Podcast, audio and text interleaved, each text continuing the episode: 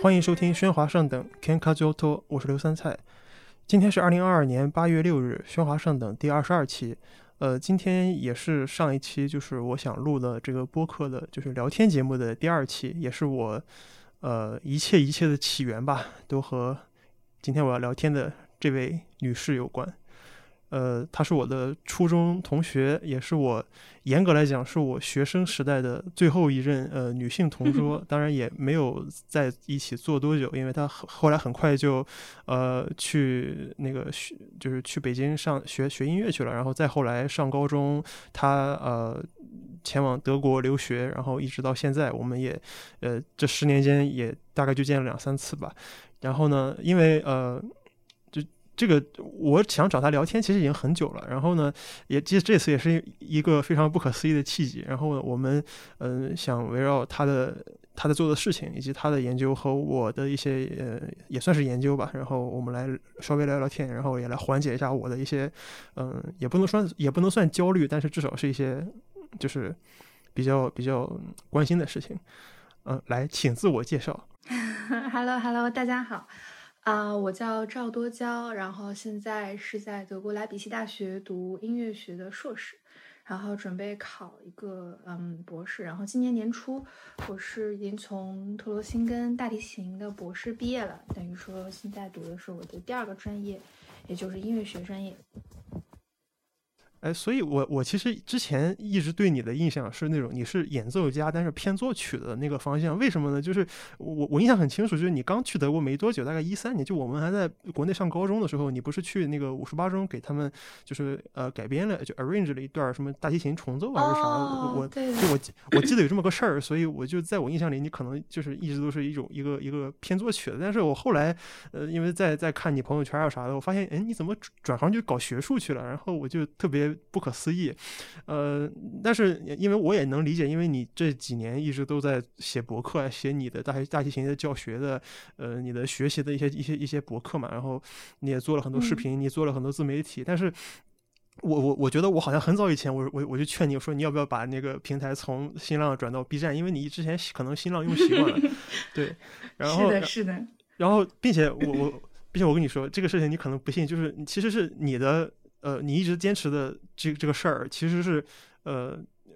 也鼓励着我再去，就是这几年，我觉得从一一一一七一八年嘛，就是我大三大四，然后开始念研究生开始，就我自己也做了一些翻译嘛，我不是后来有给你看过，然后还有一些，对对对，还有一些那个那个教程的一些翻译，就是我当然我自己是做那种，比如声音设计啊，或者是交互东西那些那那那一块的，就是交互声音这块的这个 tutorial 的一个搬运，然后自己贴点字幕啥的，但是呃，当然这个事情本身其实很枯燥了，但是因为就是嗯，看到我的朋友圈里还有一个你这样的人，然后一直在一直在做这个事儿，然后 就就非常就非常有动力吧。然后继续，当然我现在虽然也在上班，但是也有在呃尽量自己做一些学术的生产。然后你你现在是就是你你的你的博客啥的，大概大概是个什么样的状态？就是我的博客已经有一段时间没有更了，因为当时你看我更新的那个翻译都是在我朋友圈里嘛，一开始，然后博客的那个时候是很久之前了，就大概是我本科的那四年。主要也是都是记录一些，就是，嗯，可能日常的一些上课笔记啊、心得呀，然后之后可能演变成了很多就是演奏方面的，就是就是对一个作品怎么去演奏，或者它的历史是怎么样的，可能我就会嗯浅浅的剖析一下。但是，嗯，这类文章其实从短视频时代来了之后，其实就很少有人在看了，因为大家都是比较习惯以视频的形式看嘛。所以说我博客那段时间，大部分也都是写给我自己看的，作为一个总结和积累。然后考上研究生之后，其实就像你说的，我就开始做自媒体，然后就开始做一些，比如说大师访谈呐，或者说平常演奏的一些，嗯，小 tips 啊，就之类的，就是一些视频，为的其实也是更好的去把。我想，嗯，也不能说传播吧，就是我想分享给大家的一些，嗯，信息，用视频的方式，或者说用大家更能接受的方式去传递出去，啊，大概就是这样一个想法。至于你刚才说的那个最早五十八周那个八重奏，其实就是一个很很契机的事情。当时是咱们一个共同的朋友嘛，我在这里不说名字了。然后对，然后他邀请我。去那个也不能说邀请，就跟我说有这么一个小小的大提琴的一个重奏，他们挺需要一首曲子的，或者挺想演奏一首曲子的。然后我因为就很喜欢周杰伦嘛，当时初中的时候也是在听他的歌，然后就把《菊花台》改编成了就是八重奏，然后效果还蛮好的，而且很有意思的就是我当时正好在上一门乐理课，然后那个课上就是流行音乐。然后你要把它以可能不同的形式，比如说你本来是一首声乐作品，然后你把它改成器乐作品，然后器乐作品就是诸如此类，就是换形式。对。然后我当时就把这个曲子也是当做就是一个研究成果吧，不是成果或者研究一个小的作业交上去了，然后也是怎么说，就觉得很有意义的一件事情。嗯，因为因为我当时看你，就是呃，我知道你做这件事儿，当然我我的当时的音乐修为、乐理修为还没有那么高嘛。那后来我我我在我自没有没有，当时我后来在自己学了一些东西之后，我我知道你可能是相当于是把一个四部和声写成一个八部和声啊，或者是你在这个编曲配器上做了一些改动啊，就诸如此类的。这这现在我能理解了，对当时当时你做的事儿。哎，所以那个时候的这个音呃音频还有吗？要有的话，我我我好好想听一下。那个时候的音频好像没有录下来吧？啊，我得找一找，我得找一找。对，但是因为已经是很久以前的事情了，是我刚刚出国的时候，可能得将近十年了。啊，说起说起说起我们共同的朋友，其实哎，这个事情还蛮可笑的，就是呃，我想找我的学音乐的呃，或者说在外面求学的同学朋友聊天的。最原初的想法就是我我我我就最开始我先和你说的，但是你呃我找你录节目的时候已经是第二期了嘛，因为因为我自己呃工作的问题，然后但是咱俩这个就是想我想找你聊天这个契机其实还蛮可笑的，是是这样的，就是我觉得还是 还是可以跟观众朋友们说一下，就是因为我们两个人都是都是青岛人嘛，青岛老乡，然后我们的。我我们另外一位呃共同的初中同学，然后因为我们的初中是一个是一个艺术类呃艺术特长的一个初中，所以我们当时我们的班都是呃学习呃管弦乐特长还有声乐特长的这样的这样的呃人员组成。那么后来我们的一位当时的初中同学，现在可能呃应该是看当时的朋友圈是在青岛的某某中小学就是教音乐去了。然后呢，我就前段时间看到他在他转发了一个。就是青岛市呃某区举办的呃这个音乐合唱是合唱比赛吧，大概是，然后它的名字很奇怪，就叫局长杯，就是不知道是哪个局长，但是是是叫局长杯。然后呢，我就吐槽了一下，结果遭到了他的非常非常激烈的，就是呃刻薄的吧，就是回复。然后呢，我就是。就评论了几句，我也很善意啊，我也没有就是，呃，很就是想想想骂人或者怎么样的，我就是作为一个呃老同学，然后对这个呃家乡现在在发生的一个新闻，然后表达了一个善意的吐槽，结果没想到他反应的就那么剧烈，然后呢，这个事儿我觉得再往前可能牵扯到所谓。呃，你你说表达自由也好，你说这种呃什么什么音乐的什么官僚化也好，我觉得 anyway，我觉得反正就就挺可笑的这么一个事儿，呃，这么一个小插曲。但是嗯，如果说起就是呃这种怎么样，就是对呃青岛，因为青岛是一个古古典乐，就是尤其是管弦乐，呃，包括包括声乐吧，我因为我不知道具体声乐的情况怎么样，我觉得至少以管弦乐的角度来讲，它其实是一个呃文化大事。它就它其其实是一个就全国的呃音乐呃院校而言，它是一个生源地，就是有很多呃青岛出身的这个管弦乐演奏者，然后考入了全国各大，包括央中央音乐学院、中国音乐学院、上海音乐学院等等各大这个有名的音乐音乐院校去学习呃乐器演奏。那么后来他们也有各自的发展，呃，并且我们两个人在呃上学的时候也参加过呃青岛市的就是呃少年交响乐团嘛，对吧？嗯，对对对。然后呃，我而且我是我就是我上一次，因为我你你也好久没回来了，我我记得我上一次回上一次就是呃，你你回来的时候，我记得是有一次是暑假，当时是你你参加了一个呃，就是青岛那边的一个一个大概是夏令营还是什么的，然后我记得你好像是去给你好像是去做德语翻译，然后顺便协助他们上大师课啊什么的，就你能稍微说一下你当时的一些就是怎么讲见闻或者感受吗？那个时候是我和等于我在德国这边的几位教授吧，当时他们提出了一个想法，就是觉得因为我是青岛人嘛，就像你刚才说的，然后他们其实去国内都会去什么北京、上海啊这种，就是可能音乐高校里边去呃做讲座，然后做大师班，他们其实也很少去就是青岛啊或者这种沿海一带的，就是城市，就是很。怎么说呢？就是可能旅游性质比较强，或者说这种，就因为青岛本身是没有音乐学院的嘛，所以只能是大学普通大学邀请他们。这样的话，可能一些就是接触的机会就非常的少。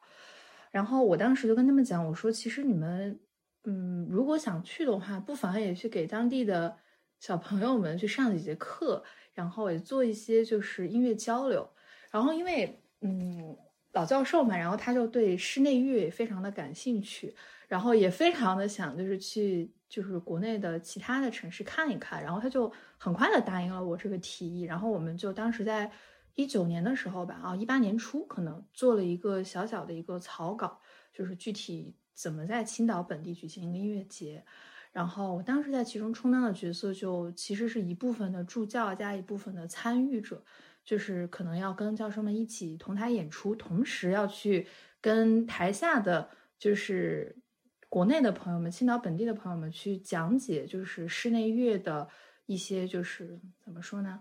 嗯，一些历史也好，包括它的意义所在，包括我们这个活动的就是种种，就诸如此类。然后我们就连着举行了两届，分别是我如果没有记错的话，应该是一八一九年，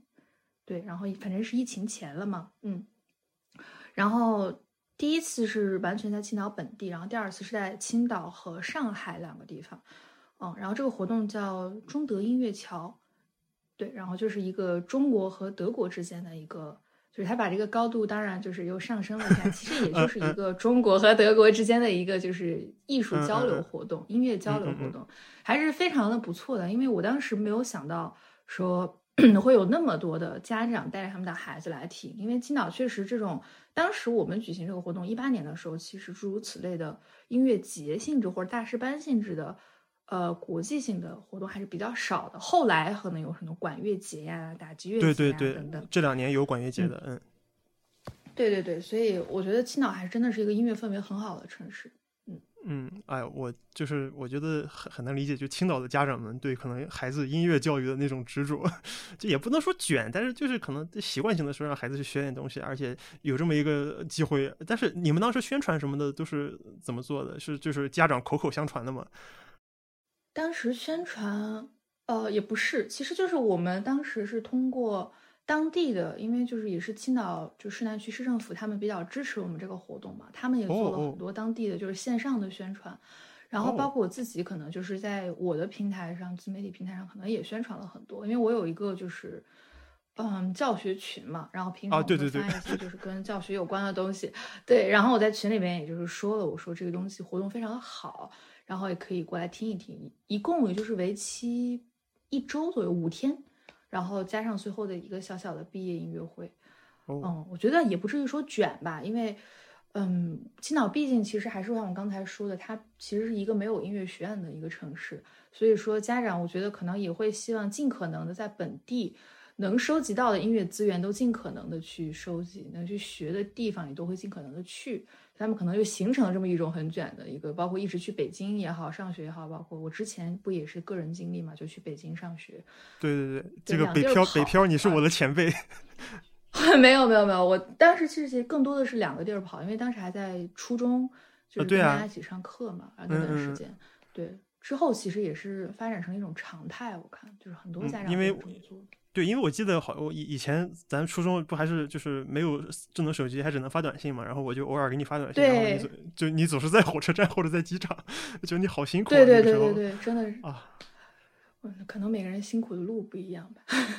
当时你们还在卷那个就是高考、中考什么的，可能还在卷一些别的东西。就是我的研究重点可能还没有到就是所谓古典音乐。就是所谓所谓带一点古典音乐的，可能是就比如说呃，就咱们后面我我我可能会聊的，就是现一些现代的，就是呃偏技术点的那种那种呃前卫的带点电子交互技术的音乐里面会用到的。呃，比如古典，把古典乐器当成一个一个工具，然后来做一些即兴演奏，这个样子。我我觉得我我目前的研究可能只是到这种程度，但是到就是呃，论古典音乐，就是你的范围可能更更更全面或者更专业一些嘛，因为你你你你转到了一个音乐学的领域，所以我其实一直都对一直都对这种古典音乐的音乐学的研究就就特别好奇。然后你你自己也翻译了一本书，我记得，就你能在就是聊聊就是两个问题，一个是就是介绍一下你翻译的这本书，也是顺便 稍微帮你打个广告吧，然后。后因为你不是说最后还要 没有在在在出版嘛？因为我自己也翻译书，我 我我也想写东西，但是我因为我这个太太偏了，所以嗯找不到地方接。然后你你你如果能出版的话，我觉得我还是很替你高兴的。然后另外就是比较嗯好奇你现在的就是具体的，比如研究方向，还有一些呃你你比如你音乐学院都在干，你都在干啥？就比较好奇这个事儿。然后你你又是在德国一个莱比锡莱比锡重重镇嘛，对吧？嗯，我当时其实翻译这本书，它就是它是一个关于古乐的书，就是就是比如说巴洛克时期，就是很早一六几几年、一五几几年的，就是作曲家的，就是关于他们的作品的一些书一个一个书。它这个书的名字叫呃，就是德语是 d i m u s i k a l i s h Dialog，然后就是翻译过来就是音乐对话，然后它的 写。还有我这嗓子，他的这个作者是一个奥地利的一个指挥家和音乐学者，叫哈农库特尼古尼古拉斯哈农库特。然后他的这本书我了解的时候是在一八年的一个大师班上，然后当时嗯一个柏林的教授就给我推荐说，你要是喜欢古乐的话，你不妨从这本书入手。因为他这本书其实不仅是一个纯学术类的书，还是一个嗯，因为他自己本身也是指挥家嘛，他其中可能有百分之三十或者四十的部分，他都是在说他的个人的，就是在演奏方面的经验。它其实是一个理论和学术相结合的一个一本书，我觉得非常的好。然后也是等于说我涉猎古乐领域的第一本书。那个时候，因为我对巴赫非常的喜欢嘛，巴赫也算是巴洛克时期首屈一指的作曲家。然后包括我后来到莱比锡，然后莱比锡也是巴赫之都，当时他在这里生活了很久，嗯，都是算是一个契机吧。然后我当时这本书，就像你刚才说的，嗯，我是从一八年开始翻译，然后翻译到了一九年年底，我其实动员了中间很多我的朋友们跟我一起去翻译，呃，一本书，因为我就觉得这个事情吧，因为我自己可能是，嗯你也知道，翻译书其实是一个不是很简单，就甚至有一些枯燥的一个工程。嗯，嗯是的。所以我也希望就我当时看到你之后，其实我也非常的感谢你，就是能也是在就是同时翻译书，因为我会感觉到就是很有动力，因为毕竟身边也有同样的人做这件事情，你就会觉得说可以一起。然后我基本上是每天翻译半页或者一页，就按照我当天的可能就是计划安排啊，或者包括那段难不难读啊，就是读。然后当时翻译之前这本书也通读了一遍，它其实是包含了。嗯，三个时期的作曲家，不是说三个时期吧，就是两个时期里边的三个就是不同的作曲家，就是巴赫、蒙特维尔第和莫扎特。就是我觉得其中的至少一到两个名字应该是大家非常的家喻户晓的。然后就这本书也是主要讲他们的作品和他们的一些作品的具体的演奏方式。然后翻译完这本书的时候，那个时候我正好在莱比锡这边读研嘛，我其实就萌生了一个要读音乐学的想法。然后我就嗯，我就问了一下，就是莱比锡这边的大学的音乐学的入学条件，然后我发现我是符合的，因为只要本科有一个嗯跟音乐相关的专业，你研究生就可以直接开始读音乐学的研究生，大概是这样。然后我就在莱比锡大学这边开始读了，然后今年已经是第三学期了，就一共两年嘛，马上可能下学期就毕业了。嗯嗯嗯嗯，主要的研究方向其实是自己定的，并不是老师给你定的，或者说学校就给你规定了哪个研究方向。然后，因为研究生理论上讲是有两种不同的发展方向的，一个是现代音乐，一个是古典音乐。然后，因为我个人对就是古典音乐里边的古乐这个部分比较感兴趣，然后在莱比锡这个城市古乐资源也比较好，所以我当时就选择就是以这个为发研究方向。然后，对，然后在学的契机就是其实大概就是这样。然后内容方面的话呢，其实包含各种就音乐学。其实当时在我真正学的时候，开始学的时候，我才发现其实这是一个非常大的门类。嗯，它包含了很多就是我们音乐整个学术界的所有吧，可以说是。就比如说细到音乐史，然后音乐理论，然后还有很多就是曲作曲分析，然后和声就是各种分析等等等等，就是非常细小的东西。还包括很多你要挖掘，因为它必须要有海量的知识储备，才能让你去发现一个可能别人没有发现过的，就是论题，或者说一个论点，或者说一个小的新的东西。然后其实我觉得挖掘的过程还是非常有意思的，虽然就是可能你前期要有很多储备，因为我本科也是在学校非常喜欢音乐学这门课嘛。就当时学的时候就觉得挺有意思的。嗯，之后我因为今年我也是比较巧嘛，你当时问我说就是计划啊什么的，我其实也是有一个小小的计划，因为我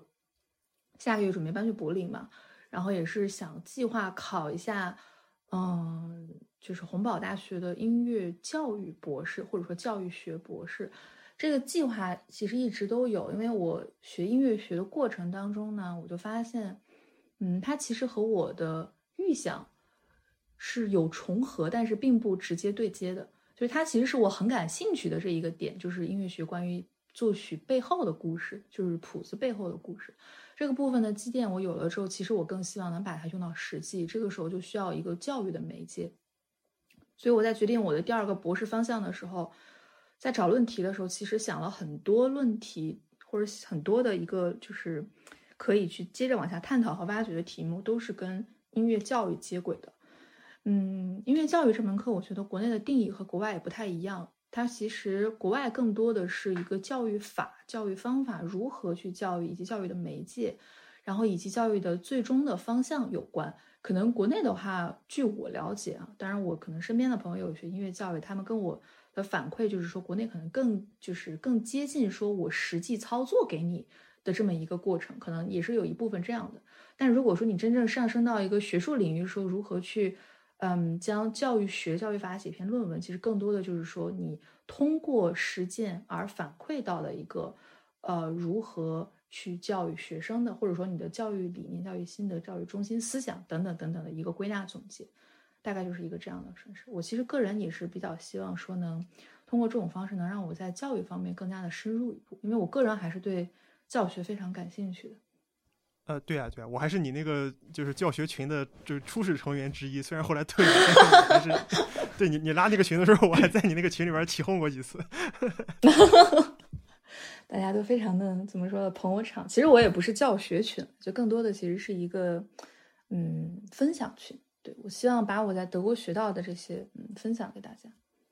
对，我觉得蛮好的，就是而且这些呃学生家长们，就是以后都会成为你的怎么讲忠实粉丝或者说用户。那么如果你再回来，你去当呃找一份教职，或者是你去去当老师或者去教学生啥的，其实这些都会有很有帮助嘛。再加上你其实，但我我我我现在能完全理解，就是你现在呃就是在完成你的就是音乐学的这个事儿之后再往前，就是因为你我我我的意见，我就我对你的这个 归纳总结，就是你你可能就是你你作为一个呃就是侦探或者是一个。考古学家，然后你发现了，可以就是你的知识能够帮助你去解读这些东西，但是解读完了之后，你你需要把这些东西翻译给别人听，但是这个东西在翻译的过程中，可能就需要一些教教育理论的东西，然后怎么样去解释解释这些东西。是这样，但是可能国内国内确实是，比如说，比如说我的导师，我的研究生导师，他的硕士可能就是那种，呃，我记得那个学位好像叫什么教育技术学还是什么的，反正我，但是他跟我说他自己研究生那个专业可能学的更多的是一些多媒体技术、计算机技术啥的，但是他反正我我确实是可可能和我对这个国内的这种教育教育学的硕博士的这个印象是比较符合的，就是嗯，这个你你你就你要怎么说，然后但是我你你你你要学的是你希望学的是怎么想。对，这个确实是两个方法，就是确实对它其实是一个很大的试炼面。比如说，嗯，我最近其实也是在想，因为现在疫情嘛，疫情其实整个事情对我们就是音乐行业的打击是非常的大的。嗯，不论是演奏，因为演奏本身也是一个现场的，就是一个一对多的一个一个一个活动嘛。然后，不论是演奏还是教学，教学上也对我们是一对一的，就很多包括我们大学开设的网课，你作为。嗯，大学的一些科目其实是非常适用的，是完全可能可能打一个百分之可能八十左右的折扣，但不会是特别的多。但是如果对音乐学院的一对一教学来讲，其实就是真的是可能连一半的效率都到不了。因为首先网络传递，因为你跟你学的专业可能也就是我觉得有一些贴边啊，因为网络上这些音音频的质量以及延迟以及把各项考虑进去，其实它。是根本比不上一对一的教学的。我个人其实一直对网课这件东西，就是在，呃，音乐的这个这个课程当中，对网课其实是有一些顾虑的。因为我个人的体验来讲，我觉得并不是特别好。我身边的一些老教授也好，对这件事情也是抱有着一些非常怀疑的态度。但是呢，不得不说，我觉得网课一定是一个大趋势，因为未来这种事情，你不管是疫情也好，还是其他的。不可控力也好，就一定它不可避免的要上升到网络平台。那这种情况下，可能我的研究方向有其中的一小部分也是关于说如何能将音乐以网络的方式最好的传播出去，就是类似于这种，也是一个非常好的，就是教育的，就是一个研究方向。它其实不仅仅是一个内容，也可以是一种方式。嗯，对，所以就整个这种论题对我来讲都非常的感兴趣。嗯，对，因为我其实呃也是上的网课嘛，就是我一直都自称我是呃一个 云日本留学生嘛，就是一直没过去，但是上了上了半年网课。然后呢，我我上的课还都是就是我选了几门课啊，一门呃日本音乐史，一门呃叫做。可以把它你你就把它当成一门技术课吧，学了一个技术，一个软件交互音乐，做一个怎么讲声音设计，或者做一些呃现场多媒体作品的一个一个软件的一个课。然后还有一个就是我跟的那个教授的他的一个研究室的一个讨论会的一个课，一个 seminar。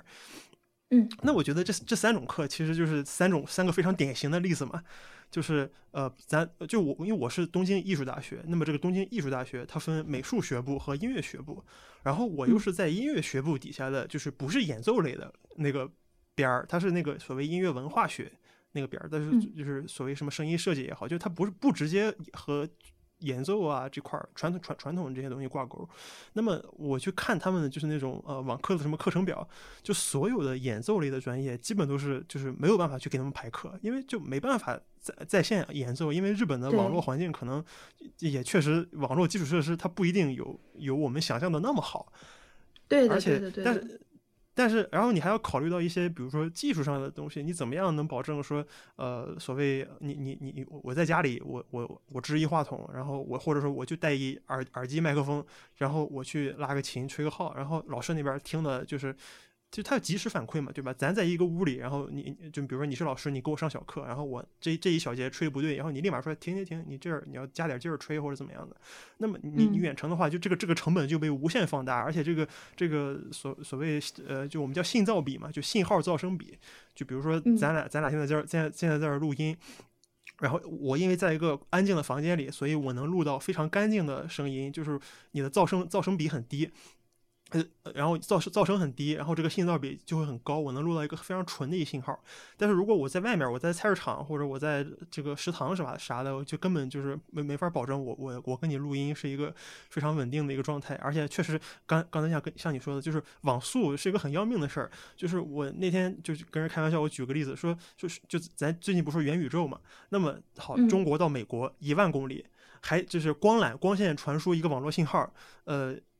光跑光速每秒三十万公里，对吧？那么一万公里光跑光的光速，那么就是从中国到美国，你打一个信号过去是三十分之一秒。嗯，打一个信号过去是三十分之一秒，然后人家电脑收到了，CPU 处理一下再给你送回来，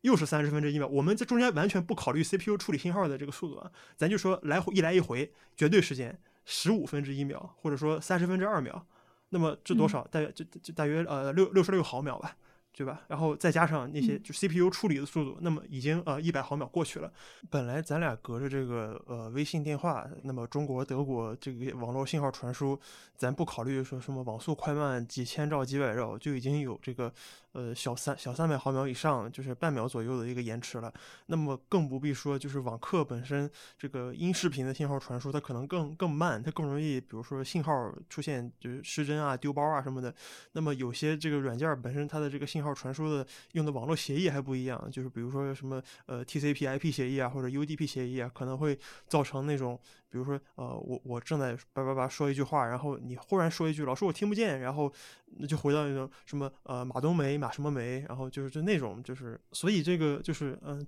网课的这种效率其实真的特别低，而且它没有那种就是你在一起上课的这种亲近感。就比如说我我虽然只。呃，去年我我去年研究生毕业了嘛，那么我就是我旁观了我的就是呃学弟学妹们，包括我自己，那么这一年半的时间，呃，二零年过年到去年呃去年这个七月份这一年半的时间，网课真的就是嗯，大家就是比如说就这个一九年或者二零年的这个应届本科生来说，就是他们入学的本科生来说，他们其实这是一个。就是基本没有交流。他们老师上课基本上就是老师单方面输出嘛，因为要考虑到老师的信号可能不好，所以上课的时候基本上是全员闭麦的状态。然后老师可能照本宣科的拿一 PPT 讲叭叭叭讲一小时两小时，最后有没有问题？没有问题，我们下课。好，一一这节课结束，没有任何的就是沟通，没有任何的互动。然后学生就是学生之间可能也就是。比如说，咱们同学之间可能这个积累关系，可能是靠一些上课的一些说俏皮话，互相开个玩笑，大家一起笑一笑，对不对？然后这样这是一个及时的沟通。但是你就至少我上大学的时候是这样的，比如说有有有一些老师的课，然后就大家也没什么也没有什么架子，就是这么说说笑笑的就过去了，然后甚至还挺开心的，老师跟我们一起笑。然后就在这个过程中，我觉得就是大家的关系就是得到了一个就很好的一个。互互动嘛，对吧？但是整个网课就没有一个过程，那么大家可能就是一个云同学的身份就这么过来了。是整个不管是从呃教学的效率，还是人就是机器和人，还是人和人，就都其实损失还蛮大的。但这个我觉得就是你，嗯，你你说，嗯，对对对，我我完全认同你这种想法，因为现在有很多呃欧洲这边，你看到现在为止，其实诸如此类音乐节也是从今年可能才开始的。就是进行线下，但是其实疫情的两年到三年都完全没有任何的音乐活动嘛，嗯，包括我自己线上那个教学群，其实很多家长有问过我要不要上网课，但是确实考虑到你刚刚说的这些种种，我也一直都是没有没有答应的一个一个一个一个状态，所以我也是觉得这方面的技术可能还有待提高吧，所以我们只能找一个最好的方式去进行，所以我选择了视频。就尽可能能通过就是视频的方式去把一些我想传达的东西给清晰的传达出来，因为视频你是可以控制出它的就是音质啊，或者是画面或你想到的效果，当然可能还是不如现场讲解好，但是已经可能比就是线上那些带着延迟啊或者什么种种的要好很多。到时候再看看吧，希望未来会更好一些。嗯嗯嗯，哎，对，说到就是嗯，比如说你。呃，就就是你的教学视频，因为我也看了很多，但是我不懂德语，我我只会说那个早上好，晚上好。然后那个呃，就是你你能稍微说一下，就是就举几个例子吗？因为我之前也和你聊嘛，就比如说我我我之前特别在意的，我之前特别特别特别在意的那个格格伦 Go 的那个事儿嘛，就是呃，就是你说你你可能也不是特别特别就是。专这个古典钢琴啊，或者这些东西，但但是我觉得这这个是可以，这这个是可以稍微提一下的嘛，就是包就是我我我稍微 Q 一下这个事儿啊，是怎么回事？就是呃，就是郎朗郎大师，就是去年还是前年的，就是出了那个他的一张哥德堡变奏曲的专辑嘛，然后也是引起了这个不小的轰动吧，在这个呃乐评界或者古典音乐界引发了也算是个，因为郎朗的名气和他的这个成绩嘛成就，然后呢，但是我我我就是。在我认识的一个一些这个乐迷群里，就是我都我我我都不敢说啊，我就是 就我也因为我这都是大佬，然后我搜索发的，我就看他们评论，就是有有有好些人就是评论说说朗朗就是就就是说说说他瞎弹，就说他这个失去了这个。哥德堡变奏曲本身的精髓，但是我我是听过那个格，我只听过格伦 Gold 他那个自己他演奏的那个格德堡变奏曲嘛，因为那个是被奉奉为经典的。然后我确实也不是太能说出这个一二三四来，就是他们两个人的这个演奏有什么区别，以及说为什么就是这种微小的这种演奏演奏法、演奏风格的不同会引发乐迷的这么样的愤怒。说这个是我是个是我无法理解的，这可能我不太在意这些事情，但是我我知道。有人是很在意这东这些东西，就比如说，可能大家会呃，比如说女孩子可能会因为一些化化妆的一些细节去去做一些很专业性的挑剔，但这个我是理解的。但是就是音乐上的理解，就是因为我我是完全没有接触过这些东西的，所以我就呃，我特别特别需要一个专家。我在在我眼里，你是我唯一认识的音乐学的专家，所以我希望你可以稍微跟我解解释解释一下这些事儿，然后再包括就是嗯，就你嗯，就是我之前想跟你讲的就是。呃，你自己对于这种，比如说古典音乐的一些演奏细节啊，包括一些，就你你你就你对，呃，你在研究呃音乐学的过程中，对你自己演奏的一些一些细节的一些一些一些新的一些想法，我其实特别想听一听。然后也也算是学术学术 social，，因为我之后我还想跟你聊聊我自己那个，就是关于之前咱说那个 live electronic 那个事儿嘛，就是 作曲家和音乐家的这个这这这个。就就这个位置的这个事儿，因为这俩这俩我觉得是可以并排来说的，因为一个是古典音乐，一个是现代艺术中的那种现代算现也算现代音乐，但不完全算，就是呃现代现代艺术，然后新媒体艺术这样的一个层级的一个东西。但是这俩我觉得都有异曲同工的地方呢，就是说所谓作曲家和演奏家之间的一个关系。那么来想听听你的想法，就是我大概明白你想说的。其实我觉得你这个问题不妨跳出来看，就是因为我不是说我这研究生学是学习的是古乐嘛，然后我就发现其实音乐的古典音乐的发展方向，它的作曲和演奏家之间的这么一个关系，其实是一个闭合的环，就是从最开始的巴洛克时期，嗯，因为他们作曲家就是他的谱子啊也好，就是留有到现在为止流传下来的谱子，就比如说咱们就说从古典时期往前吧。就是巴洛克时期，然后以及更早的一些，就意大利作曲家等等等等，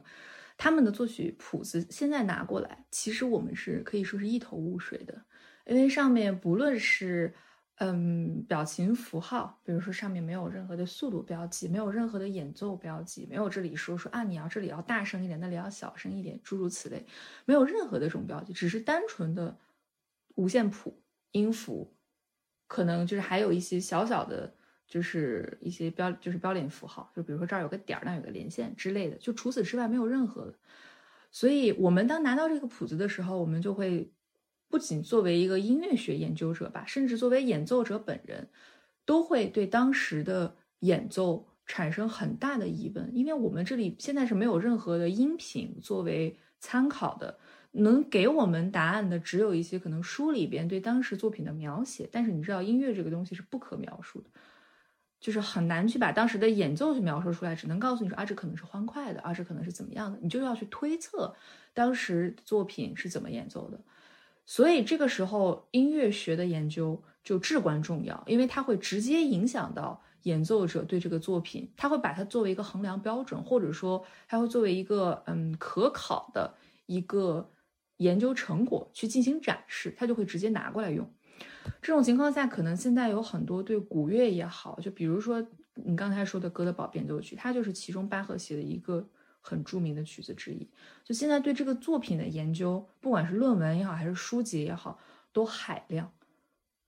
可以说是百家争鸣。就很多细到一个就是地方该如何演奏，是该连奏还是该断奏，大到整首曲子的风格，它的定义、速度也好、节奏也好，它都是。可以说是怎么说呢，都是百家争鸣的。那这个时候，我觉得，嗯，你上升到观众的层面、听众的层面，他们听了这个曲子，可能有千百种演奏方式，每个人都不一样。他们其实只能按照一个自我的对古典音乐的了解去评价这个曲子的演奏好与坏。所以，其实这个也是一个非常主观的事情。你包括可能有的人认为朗朗的演奏可能过于偏美国，或者说过于现代。那古尔德的演奏可能偏于个性化，他们其实也并不能作为一个这个作品的演奏的衡量标准。而且很有意思的事情就是说，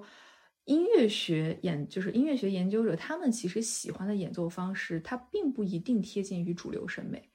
因为他们所喜欢的可能只是学术上。正确的演奏，那观众们喜欢的可能是更加能跟他们情感上产生碰撞的、很激情的，或者是让他们就是产生触动的，或者跟他们之前就是阅历有关，就或者说就是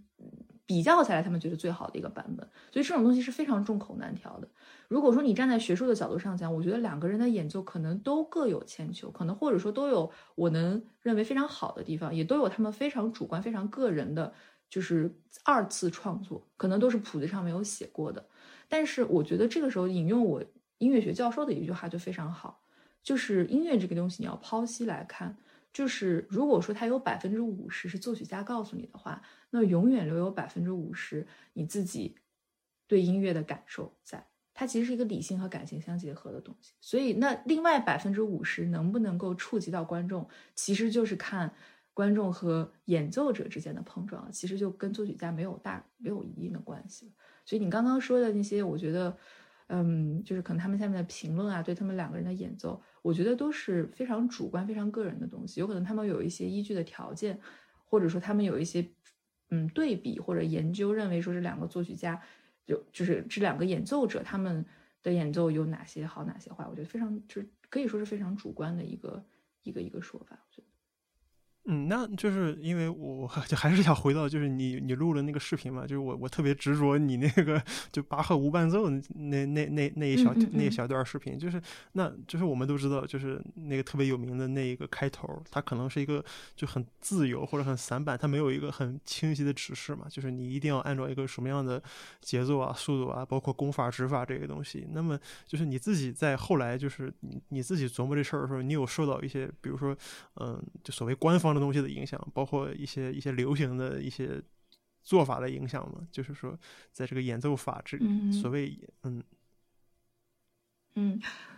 其实我在嗯研究过程当中，我其实受了我的几位德国教授很深的影响。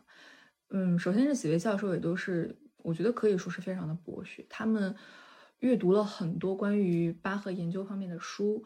然后自己也听了非常非常多演奏者的 CD，我觉得研究这个东西有时候你不得不说，其实是一个量变到质变的过程。你很难说在没有一定量的积累上，你灵光一现说啊，我有这个想法。你这个想法，你甚至能不能站得住脚都是一个方面。所以我觉得我受他们的影响，不得不说是非常的多的。包括你刚刚提到的朱一斌老师，我受朱一斌老师的影响也是非常多的。他们几个人对巴赫虽然各自的观点都非常的不一样。但是，嗯，归纳总结下来，我觉得还是有非常多可以学习的地方的。举个例子，就是你刚才说的巴赫伴奏，就是第一组曲的第一句嘛。我现在做的就是整个这些视频，有一大部分有一个系列也是跟巴赫有关嘛。嗯，当时做这一套视频的主要原因，其实也是因为我觉得巴赫的作品在国内，它其实嗯很少，或者说有。就是嗯，我可以说是很少，就是在我们大提琴的这个专业上，很少有教学视频的出现。我所谓其实也不能把它当成一个纯教学视频，就不是说教你第一句怎么拉，第二句怎么拉，而是说一个嗯，希望能给你这个工具，然后你就可以用这个工具自己去知道怎么去，或者说去套用怎么去演奏相关的类似的巴洛克音乐。我觉得这个对于现在我传达的东西，其实可以作为一个重点去看。就是我希望能教给国内，就是我的这些，就是比如说学弟学妹们吧，我希望告诉他们的就是，其实很多古典音乐的，就是演奏，包括尤其是巴洛克时期，它其实看似非常的散漫，但是现在总结下来的这套演奏方式，嗯，在一旦接纳了之后，它其实就像一套数学公式一样，就是你可以套用在非常多的，嗯，类似的作品上，比如说一个快的舞曲。那舞曲举个例子说四三拍，那肯定就是强弱弱。你这个时候你就明白说，OK，那以每一个小节既然都是强弱弱开始，你首先要有舞曲的特性，然后你在三连音、四连音的时候，你同时要知道第一个音是要多一些，后面两个音是要小一些，就诸如此类这种小的细节其实是非常多的。或者说你，嗯，巴洛克时期的就是推了，就是我也不知道那个哦，那个好像是颤音吧。就是就是 do re do re do re do re do re do re do，类似于这 tre tre tremolo。对对对对对对对，嗯嗯，就它也是有非常多的变化方式，就是它的装饰音。就我刚刚提到，它谱面上没有任何的就是强弱表现等等。那装饰音其实它也是没有写上去的。那这个时候你看到一个完全没有装饰音的一个非常白的一个曲子的时候，你自己要想方设法去添加装饰音。那你在哪里添加？如何添加？是长是短？等等，就诸如这种。就是小的、小的，或者说小的装饰也好，小的细节也好，都是可以用很多现在已经研究出来，已经就是变成非常常态的一个方式去套用的。我觉得这都是怎么说呢？比较程序化的、比较格式化的一些演奏的细节。那具体剩下的百分之五十，就是我说其实个人对音乐的理解呀，如何如何，就是就大概是这样。嗯。Ähm, was ist dann ähm, Ihrer Meinung dafür? Also sollen wir genauso spielen wie auf der Notenfuhr einer Magdalena spielen? Also auch die Artikulation, Bogenstriche. Natürlich ist es für damals für Barockcello komponiert. Und wie sollen wir eigentlich auf diesem modernen Instrument jetzt spielen? Also es gibt nicht nur diese eine Abschrift, es gibt noch eine frühere Abschrift von mhm. einem Schüler namens Kellner und dann eine spätere nach der von Anna Magdalena von einem Musiker namens Westphal. Mhm meiner Meinung nach ist die zuverlässigste Abschrift äh, von, vom Original, was wir leider nicht haben, von seiner Frau, Anna Magdalena mhm. natürlich, die natürlich auch äh, sehr beschäftigt war und deswegen äh, etwas schlampig geschrieben hat, kopiert hat. Deswegen äh, ist ja die große Frage, wie soll man äh, die Striche anordnen in, im Präludium? Also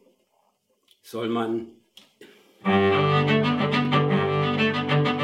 so spielen, also die drei ersten Noten und oder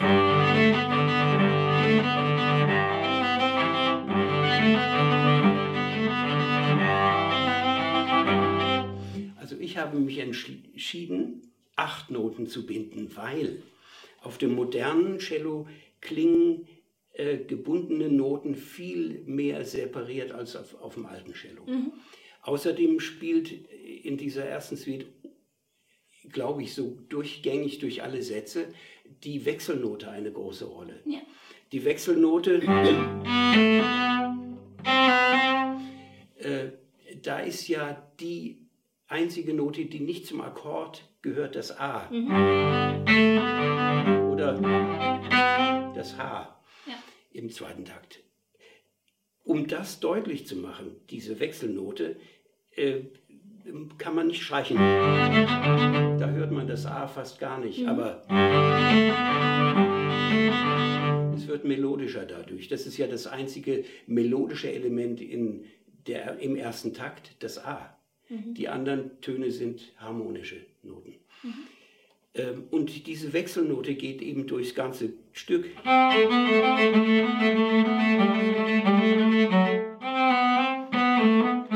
In der Vergrößerung oder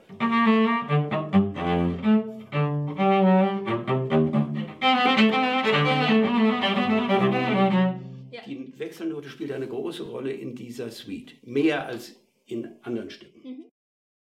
Mhm. 嗯嗯，因为我我就听你说这个事儿，我就想想起一个我我自己经历的一个一个细节啊。因为你就你知道，我上大学之后，我就没有再就受过专业的就是长后教育，或者是去做一些专业的去训练和练习了嘛。因为我就专业也也变了。然后，但是呢，我后来我一九年的时候，我我重新开始去学爵士。然后呢，我参加了，我就我老师他当时在北京弄了个夏令营，然后和他关系很好的一个一个一个老师是就是中央院管弦系现在是就长号一把手吧，那个刘洋老师，呃，管弦系长呃就是管管弦教研室主铜管教研室主任，然后他当时就是就是也有也有那么个机会，然后久违的上了一节小课，我因为我自己。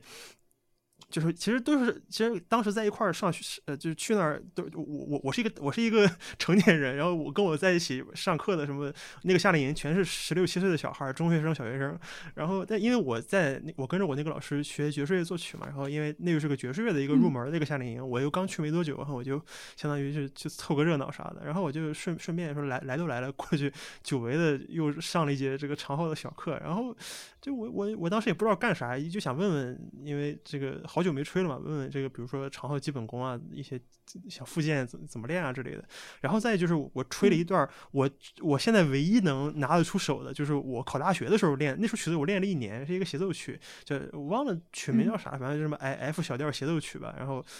呃，就甚至作者的名字我可能都有点记不清了。然后他就。我我就吹了第一乐章的就第一面吧，那个就你知道考级那那么大一本书，然后那第一面大概也就一分多钟吹吹完了，然后，当吹完之后他就问我第一句话说你知不知道这个作者是什么时代的人？然后我愣了，我就从小到大我完全就是老师吹一句我吹一句，那我是从来不会去说这曲子是啥时候曲子的，然后老这个人是哪什么啥时候的人，然后。那么，嗯，他就他就问了我一句，然后我说我我也不知道，然后他就跟我说了说说啊，这是一个十七世纪的一个荷兰的一个一个作曲家。然后呢，这个时候他就说了，就是相当于一个补充说明嘛，就是因为他是荷兰的十七世纪的，所以他这个时候的写作的这个演奏风格会是什么什么的样子，就是他可能整体的这个这个 style，他可能比如说这个曲子的意象是一个一望无际的大平原，所以你吹的时候你要气息要多一些，要辽阔一些，你不需要你不可以不用吹的那么就是轻，追求那种呃准确或者那种 articulation，就是。不要吹，也可以不用吹的太太太精准，但是要一定要有那个大气辽阔的那个感觉。然后我就觉得好像跟刚才跟你刚才说的就有点像，就是说如果我能够掌握就是背后的这一套。把这一套嗯，就怎么讲风格类的东西把它方法化，然后那我再去拿拿一套，就是我再去吹别的曲子啊，我知道这是一个比如十八世纪的曲子，或者我知道这是一个谁的曲子，然后可能就会按照他的那个方法去吹。是的，是的，我觉得音乐学如果说真的。也不用说认真的去特别就是那种专业性的了解，我觉得只是单纯的多读一些之类的书，其实我觉得对演奏是非常的有帮助的。嗯，啊，对，说到这个就是演奏家和作曲家的关系，那你你你有觉得就是嗯，那你就是先先先直接问吧，就是呃，你有自己去和一些搞现代音乐的人去去玩过吗？去联动过吗？或者说你有？你有搞过，你有玩过现代的曲子吗？就是那种所谓有一些作曲家的指示啊那种的。嗯，有的有的。我当时在本科的时候，因为嗯，我是在弗莱堡音乐学院嘛，就是弗莱堡音乐学院的现代音乐，其实我觉得在德国的南部还是可以说是首屈一指的，因为有非常多的现代乐的呃老教授都在那边。嗯，我不知道我们说的现代乐是不是一个，就是。嗯，我说的现在基本上就是可能跟器乐或者声乐等等就是结合，但是它其实还是整个研究方向并不是流行乐的现代音乐，而是就是你懂我意思吗？就是是古典乐的现代音乐啊，对对对，是的，是的，是是你说的这种对，OK，那那我们说的是一个现代音乐。对，就它不是对的，因为我我我我上一期节目我我还特意做了一就是插了一个 show notes 进去，就是因为很多人其实真的分不清现在这个所谓这引号现代音乐或者说 contemporary music，对对对，它它真的就是非常非常宏大一个大到不知所云的一个概念，或者就是别别人问你艺术你怎么跟人解释，就是这样的一个。这样一个东西，但但但但是我们我我就我们因为我们就是学这个，所以我们知道我们讨论的范畴，首先时间限定在二十世纪以后，对吧？时间，对。然后第二这个第二第二时间，然后就是比如说种类，然后或者说作曲家是基于某某几个人某几个人，比如说什么勋伯格啊，比如说那个。呃，比如说那个施施施特施特拉文斯基啊，或者是呃这个十二音无调性以后的，或者说序列音乐，或者说电子技术掺加加进来以后的，那么我们这个是相当于一个讨论的大的前提。那么在这个大的前提之上，我们再是说，比如说呃器器乐的管古典管弦乐的现代音乐和一些加入新的技术的现代音乐，就是理念上的现代音乐。嗯嗯，对吧？是的，是的。那我们说的其实一样。对我刚刚其实想说，就是它不是流行音乐，就是我而是我说的是现代音乐。嗯，其实是有的。对，本科时期当时，嗯，因为我之前也没有受过系统的音乐学院的就是教学嘛，所以我其实对现代音乐这个部分当时非常陌生的。现代音乐是我来了德国之后才接触的一个领域，所以我当时刚一接触的时候，其实我拿到谱子，整个人都是非常的震惊的，因为我没有见过这种。带有各种作曲家标记，甚至可能时不时还要拍一下琴、刮一下弦，然后可能还要唱两声，诸如此类。它去其实对我来讲是一件非常魔幻的事情，就是就是去做这些，因为从来没有接触过。所以我也问了非常多的嗯现代音乐的教授，然后以及他的就是现代音乐的学我们学作曲的一些朋友们，就我问他我说你觉得你你是怎么才走到现代音乐这条路？你觉得现代音乐就是未来的？发展方向是什么？其实就当时作为一个很请教的方式，或者说就是其实也是希望他们能嗯帮我解答这个问题。然后我当时听到的一个想法就是，我觉得让我完全的理解了，并且让我喜欢上了甚至一部分现代音乐。就是他告诉我说，他希望。因为历史的长河当中，从咱们可以说从一三几几年一直到现在为止，就这么长的时间段里面，其实已经发生了一切可以在传统作曲形式下发生的作曲。所以他们现在希望就是能用不同的方式去研究，或者说去呈现一个崭新的音乐形式。这个是我当时听到的一个解答。就他们希望通过作曲，通过自己的作品去开发出一种新的声音。或者说通过音乐表达一种情绪，而且其中一个非常重要的观点就是，您可能大部分初次接触现代音乐的人，我觉得你应该也就深有感触，因为你是就跟这个学的专业直接挂钩的。就是可能一些听众们他并不能理解现代音乐的声音，因为他们会认为这个东西很很难听或者不好听。是的，所以就是包括音乐学领域也有一个非常。值得讨论的价值，就是他们有一个小的学科叫音乐美学，就是美这个东西的定义是什么？就是我之前对我之前也有就是朋友去专门想要了解过这个领域，我自己也有所了解。就是这个领域，我觉得首先你对美的定义，它就不仅仅是好听或难听那么简单，因为好听和难听本身就是一个非常主观的概念。所以说我当时看到学作曲的一些朋友他做的曲子的时候，我当时的反应，我觉得他自己。包括对这个作品第一次出来的效果，其实有时候刚接触的人都会觉得非常的不好听，所谓的它就不符合传统的审美。但是呢，它要呈现出的东西，可能本身就不是一件在现实生活当中很美的东西。所以我觉得我身边的学现代音乐都是尽可能希望能把音乐和很多现实上的事情直接挂钩，而不是间接挂钩。所以说呈现的东西自然也不就会，也不是那种粉饰出来的好听。如果是好听的话，它可能是一种就是情绪上的表达更多一些，所以你不得不说，他们之前说的，包括我就是通过音乐学的研究，我也发现，就很多，嗯，古典时期，包括巴洛克时期的作曲家嘛，他其实都不是在自己的，嗯，就是自己的意，就是意愿下去作曲的，而是更多的可能是作为一份作业或者一个呃谋生的一个手段去做了很多甚至流传至今的作品，所以他们其中表达的情绪。对，真的就是接活，所以其中的表达的情绪可能百分之二十是自己的，但百分之八十可能也必须要是，我不想说趋炎附势，但是说一定是，对，一定是甲方的想法。所以我觉得这个东西也不能很，就是很大程度上代表，我觉得能如何在甲方的想法下把自己的就是音乐，就是音乐想法。发展到最大，发挥到最大，我觉得才是他们当时要追求的东西。你不得不说是这样的。那越来越靠二十世纪，或者说现在我们就是现代的音乐，他们可能更多的都是在自己的意愿下创作的。那这种作品听上去其实也会有更多的情绪化，也没有那么多的约束，可能演奏上也会更加的自由。但是不得不说，我为什么刚刚说它是一个闭合的环呢？因为到了现代音乐，你就我觉得你刚才也提到过，就有非常多的作曲家的注释。就这个时候，可能他会说：“这里你要就是如何如何的渐强，如何如何的渐弱。你在这里要如何的演奏，可能要拍一下琴，你细到如何用左手还是右手拍，拍琴的哪一个部位，用弓子的哪一段去演奏，他就非常的就是把就是把自己的想法注入到了这个作品当中。这个时候，演奏者其实更多的就是一个媒介去呈现作曲家的一种想法。所以，我觉得作曲家和演奏者的。”身份其实某种程度上，他们之间的关系也有一个很大不同。嗯，就是说，呃，就作作作曲家，呃，不是演作曲家的，作为一个本来呃在古典时代，可能作曲家是乙方，然后那个他们再去，他们再去呃写完这个东西之后呢，就是他作为乙方，其实受到了一些要求，但是呢，他写完了这个东西之后，可能呃在丙方就是演奏者们，他作为这个演奏者，他可能没有太多，因为也。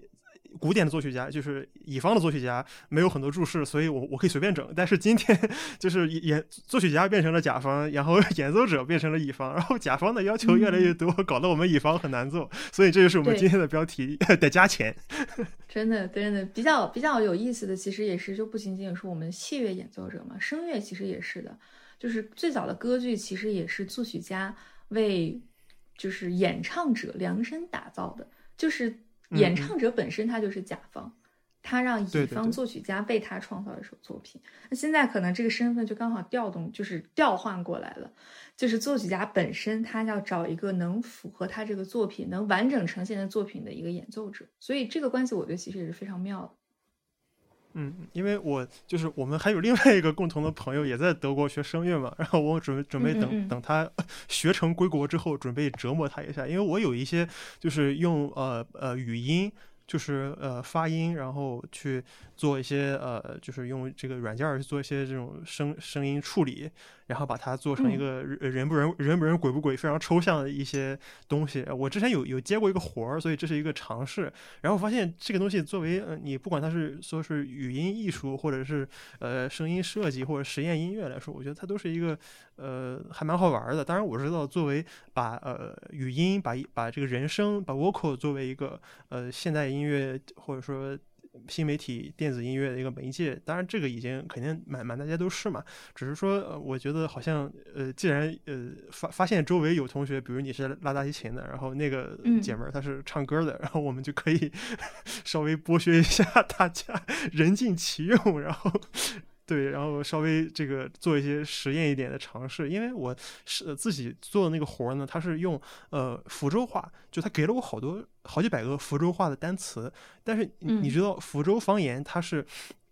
呃里面有很很多就是中古汉语的元素，比如说宋宋朝时期的这个普当时的普通话。然后呢，在这个随着比如南宋啊、元明清时代，它在南呃南中国大陆，尤其是福建啊、广东啊这些地方，就是这些方言中得以保留。然后我就觉得这些呃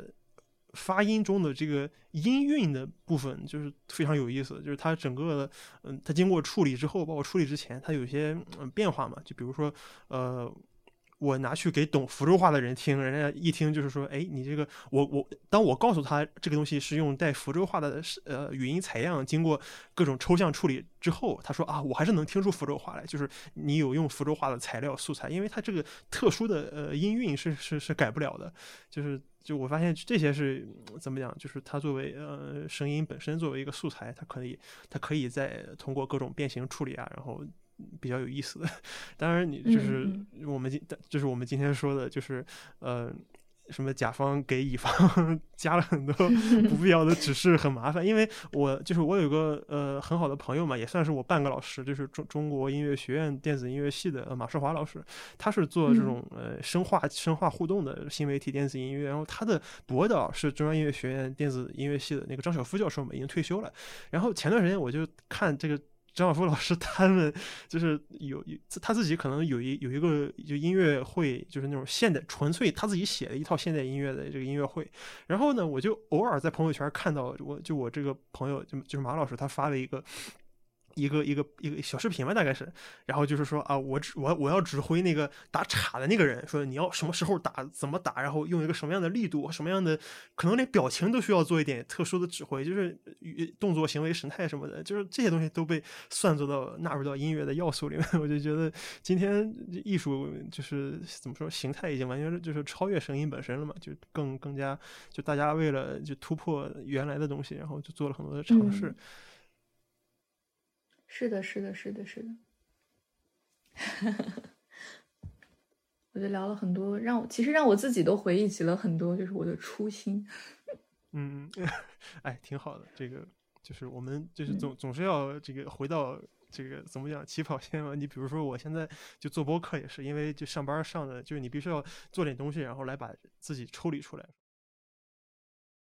我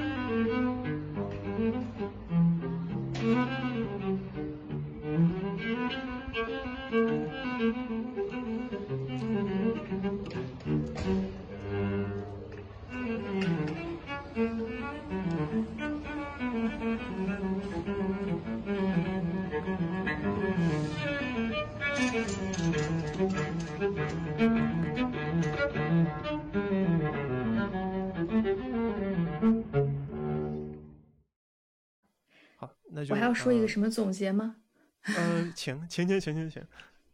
没有，没有。其实我也就是想，也很开心，就是你邀请我录这个播客嘛。因为我自己其实也是非常喜欢，就不管是我接受采访啊，还是采访别人也好，我觉得这种交流的过程，其实真的是能让我自己产生很多新的灵感。就像你刚才说的很多话题，我觉得也都很有意思，都可以作为我之后去，嗯，跟别人探讨的一些。嗯，切入话题，我觉得都非常的好，所以我刚刚也是非常的感叹，就是你做这件事情真的是很有意义的，我觉得。哎，没有，就是 学术搜索，希望有机会哪天可以一起整活。